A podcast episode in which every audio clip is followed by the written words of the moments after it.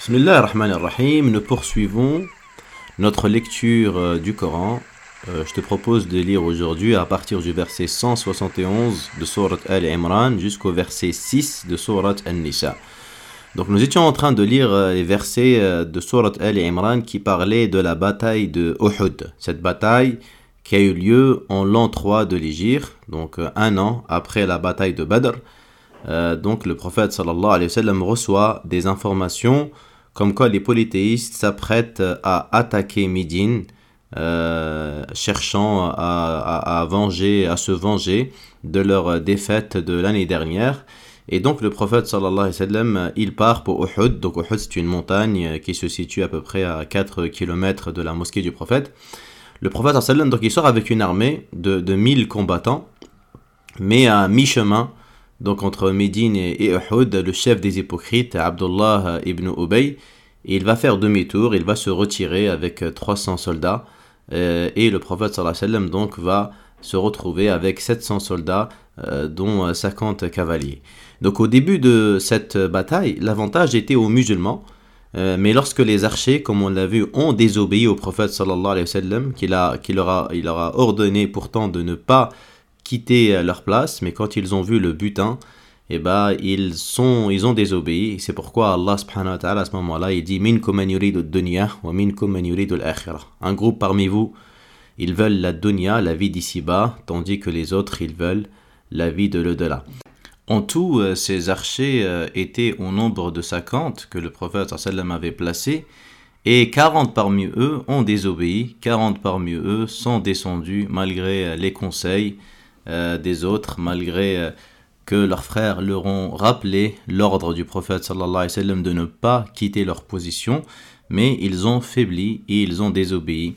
Et les conséquences ont été euh, dramatiques pour beaucoup de musulmans. Et quand on parle de la bataille de Uhud, bien évidemment, on ne parle pas d'un échec. Et, c'est très grave de dire que le prophète a échoué, car c'est un mensonge il y a une différence entre dire que le prophète sallam a échoué et dire que euh, des soldats ont désobéi, des soldats euh, n'ont pas respecté les consignes que le prophète sallam leur a données. Et, euh, et, et, que, et que les autres compagnons, avec plein de compagnons, sont restés fidèles, sont restés obéissants, et ils ont combattu jusqu'au bout, ils sont restés avec le prophète jusqu'au bout.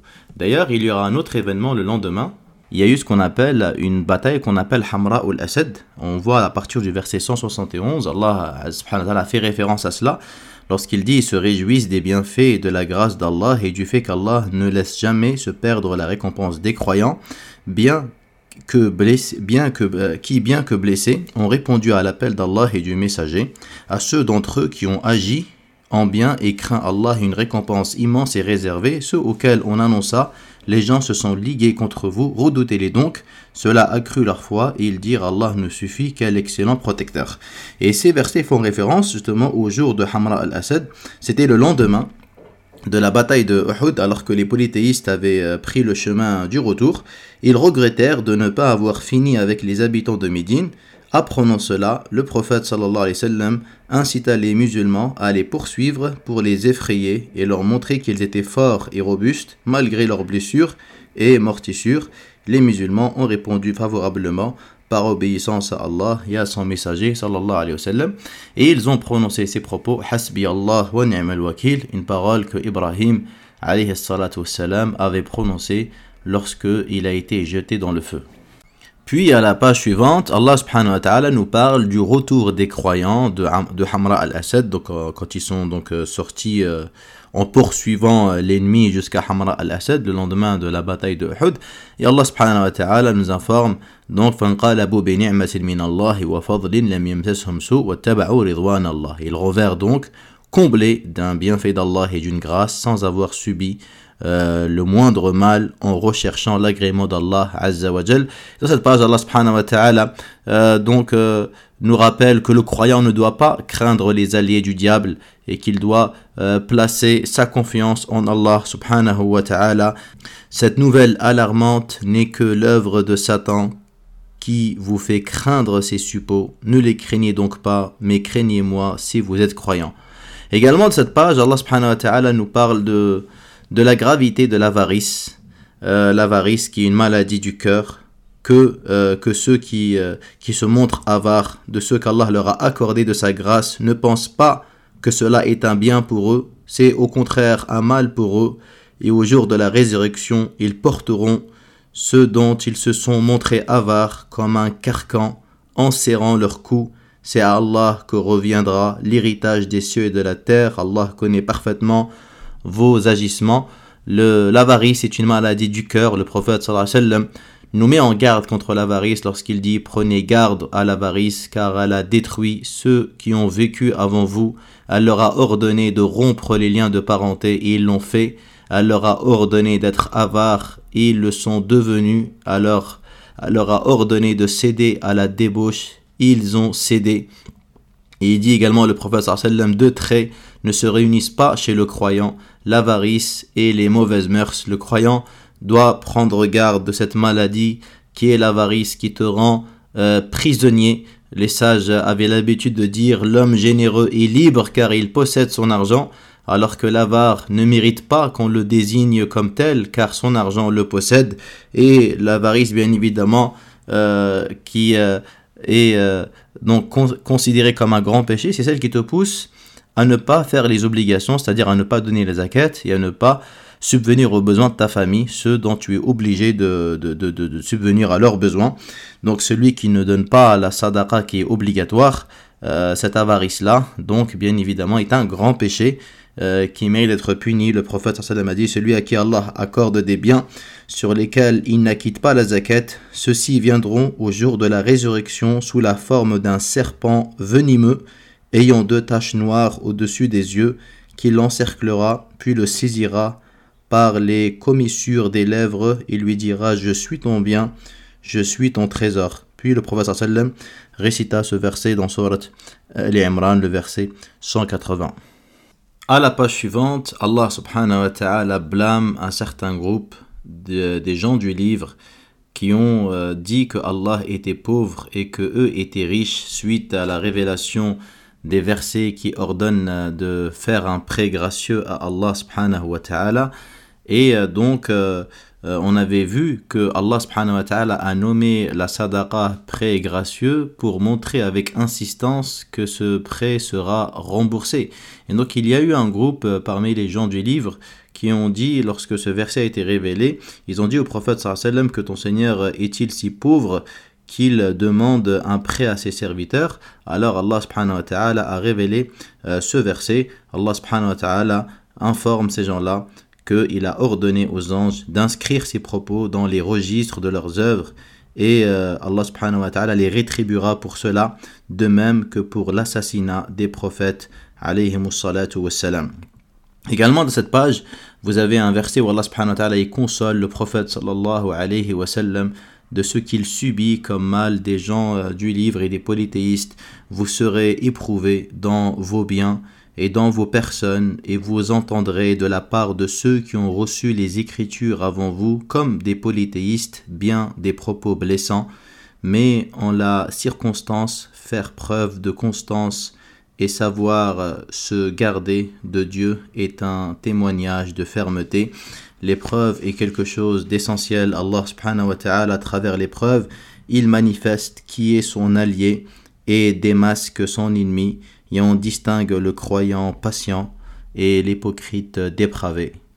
À la page suivante, vous avez également un verset où Allah il blâme les gens du livre euh, dont il avait pris l'engagement à travers les prophètes de croire en Muhammad sallallahu alayhi wa et de le mentionner publiquement aux gens afin qu'ils se préparent à sa venue.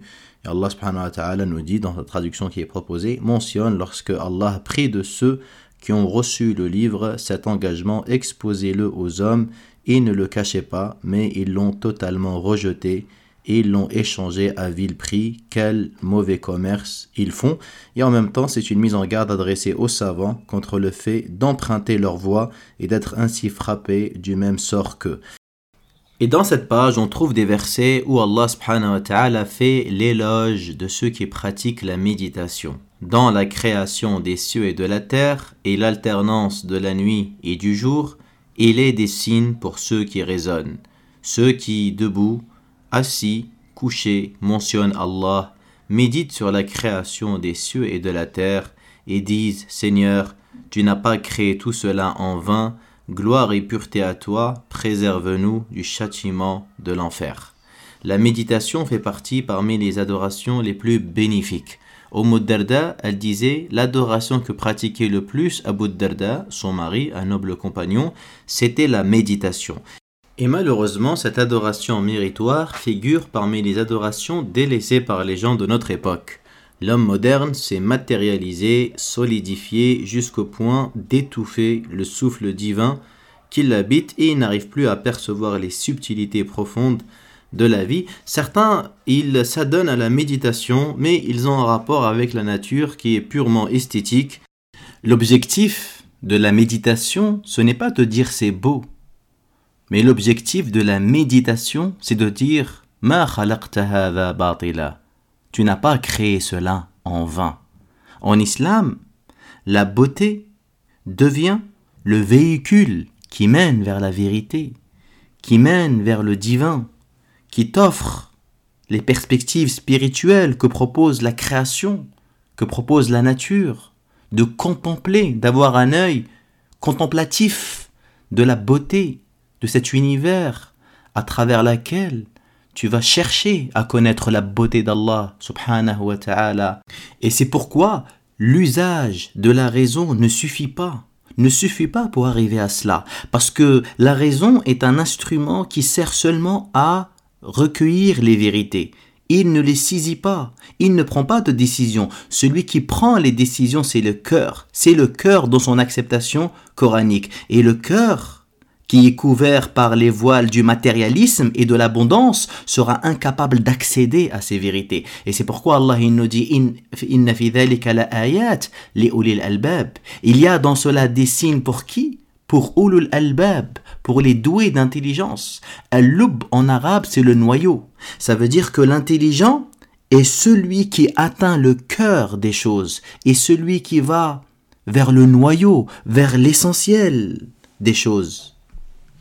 Et lorsqu'on comprend le cœur des choses, l'aspect formel s'impose naturellement tu vas accepter tout ce qu'Allah te donne. Tu vas obéir et exécuter tout ce qu'Allah subhanahu wa ta'ala t'ordonne. Car tu comprends que l'ensemble des prescriptions religieuses visent à emmener les créatures à la proximité d'Allah subhanahu wa ta'ala et au bonheur de la rencontre avec lui. Et on voit que dans le dhikr également, il y a l'aspect de la retraite spirituelle. Cette retraite dans laquelle tu te concentres sur Allah subhanahu wa ta'ala et tu n'es perturbé par aucune créature afin de permettre à ton cœur d'interagir en toute tranquillité avec les données de la réflexion, avec les données de la méditation et de sentir la présence d'Allah subhanahu wa ta'ala et de percevoir les réalités majeures de l'univers car la réflexion est une opération profondément sentimentale.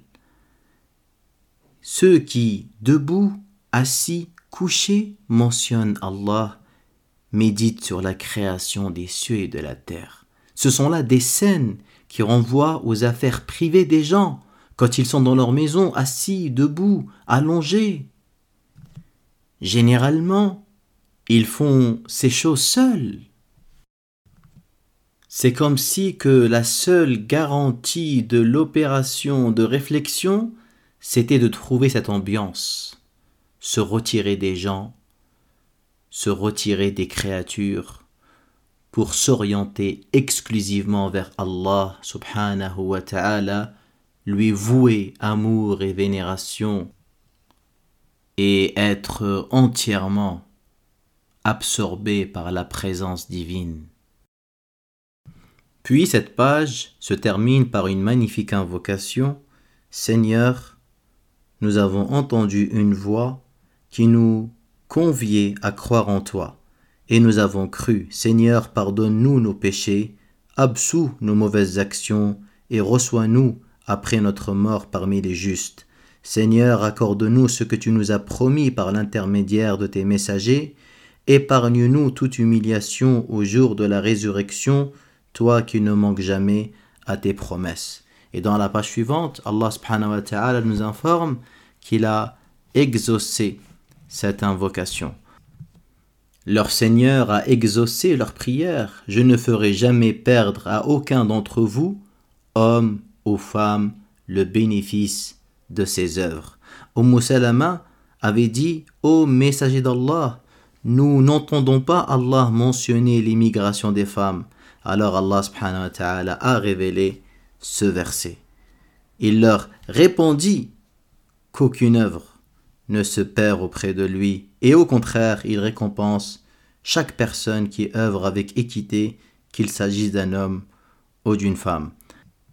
Aussi, dans cette page, Allah nous parle d'une catégorie des gens du livre qui ont cru au prophète Muhammad sallallahu alayhi wa sallam, qui étaient fidèles au livre qu'Allah avait révélé précédemment et fidèles au livre qu'Allah subhanahu wa vient de révéler. Parmi les gens du livre, il en est qui croient en Allah, en ceux qui vous a été révélé et en ceux qui leur a été révélé, soumis à Allah et n'échangent point les versets d'Allah à vil prix. Et le prophète sallallahu alayhi wa sallam dans un hadith, il avait dit que trois catégories de gens auront une double récompense et il mentionna parmi eux un homme des gens du livre qui a cru en son prophète et en moi.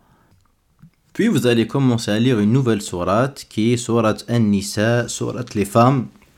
C'est une sourate médinoise qui comporte 176 versets. Donc on nomme cette sourate les femmes car elle débute par la mention des femmes et aussi en raison des nombreuses règles qu'elle comporte à leur sujet. En effet, l'islam accorde une place très importante à la femme en tant que mère, en tant qu'épouse, en tant que fille, comme nous allons le voir.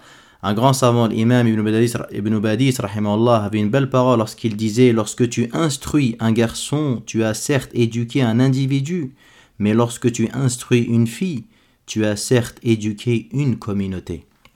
Cette magnifique surat, elle commence par l'ordre de faire preuve de taqwa. يا أيها الناس اتقوا ربكم الذي خلقكم من نفس واحدة وخلق منها زوجها وبث منهما رجالا كثيرا ونساء. Ô homme, Craignez votre Seigneur qui vous a créé d'un seul être et dont il tira son épouse et qui de leur union répandit sur terre nombre d'hommes et de femmes. Allah subhanahu wa ta'ala créa Adam et tira de ses côtes Ève et de leur union nombre d'hommes et de femmes. Il les fit se répandre sur terre selon leur type, leurs caractéristiques, leurs couleurs et leur langue. Également dans cette sourate, il y a l'obligation de préserver les liens de parenté et l'obligation de préserver les droits de l'orphelin. Craignez Allah au nom duquel vous vous implorez les uns les autres et craignez de rompre les liens de sang. Parmi les, parmi les obligations les plus importantes que le croyant doit honorer, c'est de respecter les liens de sang et de nouer les liens de parenté. Chose malheureusement aujourd'hui dont beaucoup sont très négligents combien de liens ont été rompus entre les frères et les sœurs et les membres de la même famille?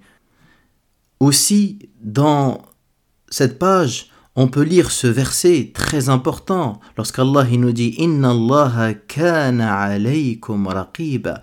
Allah vous observe parfaitement parmi les stations d'épuration représentant les valeurs spirituelles fondamentales sans laquelle la foi ne peut se réaliser, il y a ce qu'on appelle al-muraqaba, le sens de l'observation.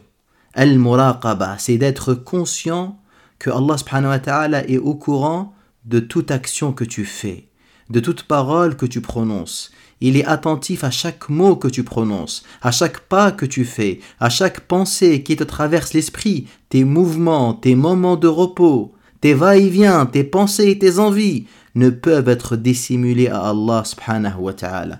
Le muraqaba, c'est être conscient que Allah te cerne de son savoir, que Dieu est parfaitement au courant de ce que tu fais de jour comme de nuit, secrètement ou en public. Rien ne serait se cacher à Dieu si tu t'isoles un jour Ne te dis jamais que tu es seul, car tu es continuellement observé par Allah. C'est là une exhortation puissante qu'Allah nous fait au début de cette sourate, lorsqu'il va citer les, plusieurs règles. Inna Allah kana alaykum raqiba. Allah vous observe parfaitement. Et Allah dans cette page, il donne l'ordre de respecter les liens du sang. Il donne aussi l'ordre de restituer aux orphelins leur héritage. Les orphelins qui sont complètement vulnérables, dépendants d'autrui, et certains, certaines personnes malveillantes peuvent saisir l'occasion pour s'accaparer des biens de leurs parents. Allah Azzawajal met en garde et on verra dans quelques versets, il dit ceux qui mangent l'argent des orphelins, en vérité ils mangent du feu dans leur ventre. Dans cette page également, Allah subhanahu wa ta'ala nous parle du droit à la femme à posséder sa dot. Remettez impérativement à vos femmes leur dot. Et ici, on voit que la dot a été nommée saduqa, car celui qui s'en acquitte, ça prouve sa sincérité, ça prouve le cèdre du prétendant. Remettez impérativement à vos femmes leur dot de bon gré. Si elles consentent de bonne grâce à vous en faire don d'une partie, disposez-en librement et sans en craindre les conséquences. Tout comme également dans cette page, Allah subhanahu wa ta'ala également euh, nous montre comment, comment doit être géré l'argent du safih. Le safih désigne toute personne dont les biens sont saisis en raison de son incapacité à les gérer. Ne remettez pas aux insensés les biens qu'Allah vous a confiés et par lesquels il assure votre existence, mais prenez de ces biens de quoi les nourrir et les vêtir et parlez-leur avec bonté. On trouve également un verset où Allah wa ta'ala nous indique comment il faut gérer les biens de l'orphelin, éprouver l'aptitude des orphelins jusqu'à la, jusqu'à la puberté, et si vous constatez qu'ils sont matures, remettez-leur leurs biens, ne vous empressez pas de les dilapider avant leur majorité, que le tuteur aisé s'abstienne d'en prendre quoi que ce soit, et que le pauvre en use conformément à la bienséance, lorsque vous leur remettez leurs biens, prenez des témoins, et Allah suffit à en demander compte. Qu'Allah subhanahu wa ta'ala nous accorde le succès et la réussite. Alhamdulillahi Rabbil.